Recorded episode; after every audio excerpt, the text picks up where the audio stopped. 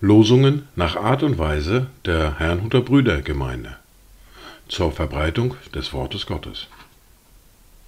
Eingelesen für Ichtus Radio. Heute ist Samstag, der 4. März 2023. Das erste Wort für diesen Samstag finden wir im Psalm 12, der Vers 7. Die Worte des Herrn sind reine Worte, im irdenem Tiegel geschmolzene Silber, siebenmal geläutert. Das zweite Wort für diesen Samstag finden wir im Johannes im Kapitel 6, der Vers 63, den ich vollständig lese. Der Geist ist es, der lebendig macht. Das Fleisch nützt gar nichts. Die Worte, die ich zu euch rede, sind Geist und sind Leben. Dazu Gedanken von Julius Sturm. Du Wort der Wahrheit, lauterer Quell, mach unsere dunklen Augen hell, dass wir die Wege Gottes sehen und in der Welt nicht irre gehen. Die erste Bibellese für heute finden wir im zweiten Brief an die Thessalonicher, im Kapitel 3, die Verse 1 bis 5. Übrigen betet für uns, ihr Brüder, damit das Wort des Herrn ungehindert läuft und verherrlicht wird, so wie bei euch, und dass wir errettet werden von den verkehrten und bösen Menschen. Denn nicht alle haben den Glauben.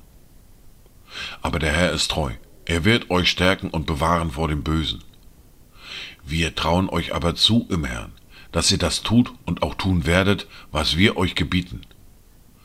Der Herr aber lenke eure Herzen zu der Liebe Gottes und zum standhaften Ausharren des Christus. In der fortlaufenden Bibellese hören wir nun aus dem Brief an die Römer aus dem Kapitel 7 die Verse 1 bis 6. Oder wisst ihr nicht, Brüder, denn ich rede ja mit Gesetzeskundigen, dass das Gesetz nur so lange über den Menschen herrscht, wie er lebt? Denn die verheiratete Frau ist durchs Gesetz an ihren Mann gebunden, solange er lebt. Wenn aber der Mann stirbt, so ist sie von dem Gesetz des Mannes befreit. So wird sie nun bei Lebzeiten des Mannes eine Ehebrecherin genannt, wenn sie einem anderen Mann zu eigen wird. Stirbt aber der Mann, so ist sie vom Gesetz frei, so dass sie keine Ehebrecherin ist, wenn sie einem anderen Mann zu eigen wird.